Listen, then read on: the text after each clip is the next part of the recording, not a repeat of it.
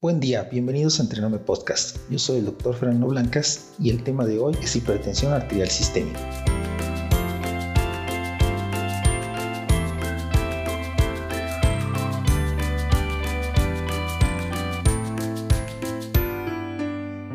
¿Cómo definimos la hipertensión arterial sistémica? Como un síndrome de etiología múltiple caracterizado por la elevación persistente en las cifras de presión arterial. Es decir, si al obtener nosotros una cifra de tensión arterial por arriba de 140 sobre 90 milímetros de mercurio, hablamos de una presión arterial elevada. La prevalencia actual de la hipertensión en México es entre el 31 y el 50% y es más alta en adultos con obesidad que en adultos con índice de masa corporal normal. De los adultos con hipertensión arterial diagnosticada, solo el 73% reciben un tratamiento farmacológico y menos de la mitad de estos tienen una enfermedad bajo control. Es decir, que la hipertensión afecta a gran cantidad de población adulta en edad productiva. La hipertensión arterial es considerada como un predictor de mortalidad para enfermedades cardiovasculares, entre las que destacan enfermedad cerebrovascular, infarto de miocardio, insuficiencia cardíaca, enfermedad arterial periférica e insuficiencia renal. Por eso es importante entender esta enfermedad en muchos casos no se han instrumentado medidas farmacológicas, no se siguen las medidas para disminuir los riesgos y gran porcentaje de la población no tiene un tratamiento adecuado, lo que incrementa el riesgo de daño a órgano blanco, la discapacidad, los costos de atención y su repercusión en la economía familiar, en los sistemas de salud y del país. Por lo que la detección temprana de complicaciones y el tratamiento adecuado en los pacientes con hipertensión es el pilar de este tema. ¿Cómo detectamos la hipertensión arterial sistémica? Primero que nada, se debe hacer una buena historia clínica y evaluar los factores de riesgo. ¿Qué factores de riesgo hay para desarrollar hipertensión arterial? Primero, la edad.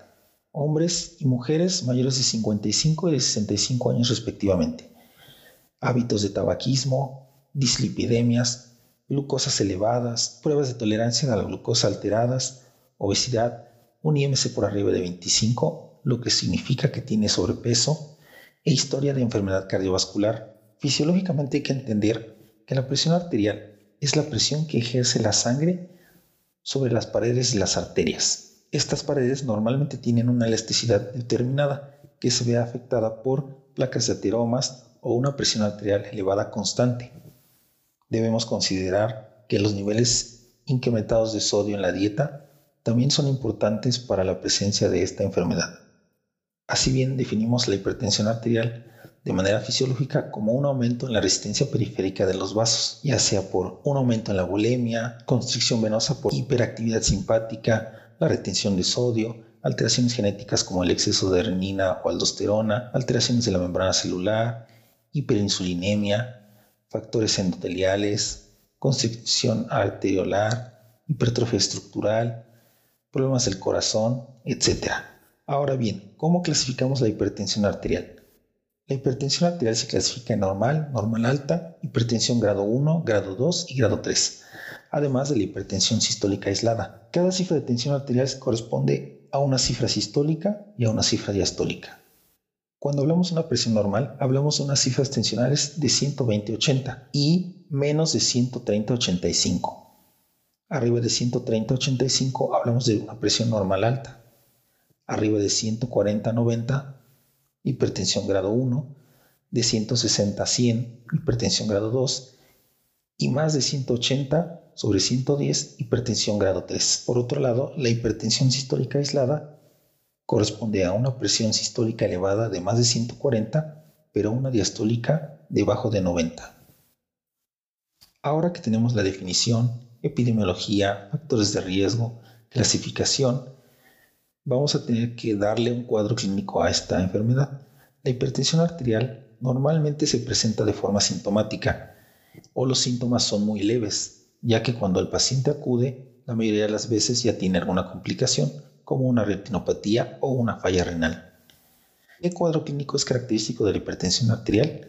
Primero que nada, cefalea. El paciente puede sufrir acúfenos, fosfenos, palpitaciones, tal vez síntomas de ansiedad, opresión en el pecho e irritabilidad. Así es como con una anamnesis completa y el cuadro clínico se puede llegar al diagnóstico de hipertensión arterial. Sin embargo, es importante tomar la cifra mediante una toma de presión arterial con el esfingomanómetro. La toma se hace con el paciente sentado y en reposo, 10 minutos después de llegar a la consulta. Se toma sobre el vaso derecho y se debe hacer la detección de esas cifras arteriales anormales en dos consultas diferentes. Solo así se puede dar un diagnóstico certero de hipertensión arterial. Entonces, cuando el paciente llega con una cifra arterial mayor a 140 sobre 90, podemos sospechar de hipertensión. Pero cuando en una segunda toma, en otra consulta diferente, vuelve a repetir las cifras o son más elevadas aún, el diagnóstico es certero. Teniendo así a un paciente con diagnóstico de hipertensión arterial, el siguiente paso es elegir la estrategia de tratamiento. Esta estrategia puede tratarse de un tratamiento no farmacológico y un tratamiento farmacológico. Dentro del tratamiento no farmacológico hablamos de lo que podría ser también prevención primaria y secundaria en pacientes que aún no han desarrollado la enfermedad pero que tienen factores de riesgo. Es decir, que las mismas medidas que damos para que un paciente no desarrolle hipertensión arterial son las mismas que debe adoptar un paciente que ya tiene diagnóstico de hipertensión arterial. Primero, modificación del estilo de vida. Un paciente que tiene factores de riesgo o que ya tiene hipertensión arterial debe tener un control de peso. Es decir, que debe disminuir su IMC lo más posible y debe hacer uso de una dieta balanceada. Otro punto es la actividad física diaria. Las personas con sobrepeso y con hipertensión arterial deben realizar actividad física diaria por lo menos 3 a 5 veces por semana de 30 a 60 minutos de ejercicio aeróbico. Deben disminuir su consumo de sal y no exceder más de 3 gramos en el consumo. También debe eliminarse el consumo de alcohol y sobre todo el tabaquismo que aumenta el riesgo de enfermedades cardiovasculares.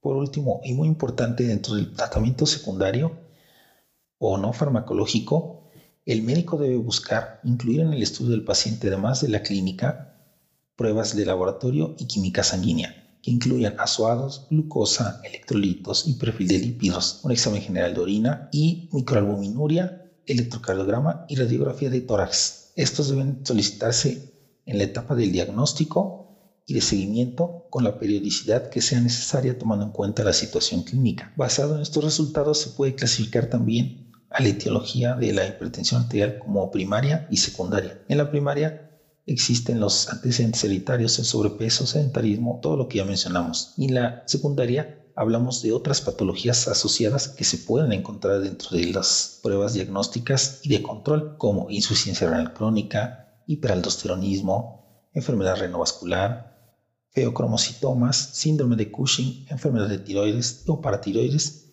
y coartación de aorta. Dentro del tratamiento farmacológico, el manejo se enfoca en reducir el riesgo de enfermedad cardiovascular y muerte, por lo que debe iniciarse un tratamiento inmediatamente después del diagnóstico de hipertensión arterial. El tratamiento debe ser escalonado, es decir, que se inicia con un fármaco o monoterapia y se va ajustando la dosis de dicho fármaco hasta que alcance un máximo y pueda agregarse otro fármaco. Normalmente los pacientes no mejoran con monoterapia, sino con una terapia de dos o hasta tres fármacos. Debemos comprender que el inicio de la terapia antihipertensiva se basa en la presentación clínica del paciente. Por ello, hay que tener en cuenta la cifra de tensión arterial detectada y las comorbilidades. Pacientes con crisis hipertensiva, hipertensión grado 2 o grado 3 deben iniciar con un tratamiento inmediato a fin de evitar un daño a órgano blanco. El orden en el que vamos a iniciar la terapia o el medicamento que vamos a elegir va a depender de la presentación clínica del paciente y las comorbilidades. Pero normalmente se recomienda el inicio con un IECA. ¿Qué son los IECAs? Inhibidores de la enzima convertidora de angiotensina. Los IECAs pueden estar acompañados de tiacidas, metabloqueadores o calcio antagonistas. En pacientes hipertensos mayores de 55 años de edad se debe iniciar el tratamiento con un diurético, tiacida o calcio antagonista. Pacientes menores de 55 años se recomienda iniciar tratamiento con un IECA. Los pacientes con enfermedades del corazón como angina o infarto del miocardio pueden iniciar con un tratamiento de beta bloqueadores y calcio antagonistas. En pacientes con hipertensión arterial e insuficiencia renal, el tratamiento de elección son IECAS. Por último, es importante considerar que cuando iniciamos un tratamiento se deben tener en cuenta complicaciones asociadas a los fármacos. Por ejemplo, un diurético tiacídico no se puede dar en pacientes con gota, Los beta bloqueadores no se pueden dar en pacientes con asma. Los calcio antagonistas no se pueden dar en pacientes con bloqueos o insuficiencias cardíacas. Los IECAS ni los ARA2 se pueden dar en embarazadas. En fin, muchas son las complicaciones asociadas a los medicamentos y se deben tener en cuenta cuando iniciamos una terapia farmacológica en algún paciente. Finalmente, y para concluir, ¿cuáles son las complicaciones de la hipertensión arterial?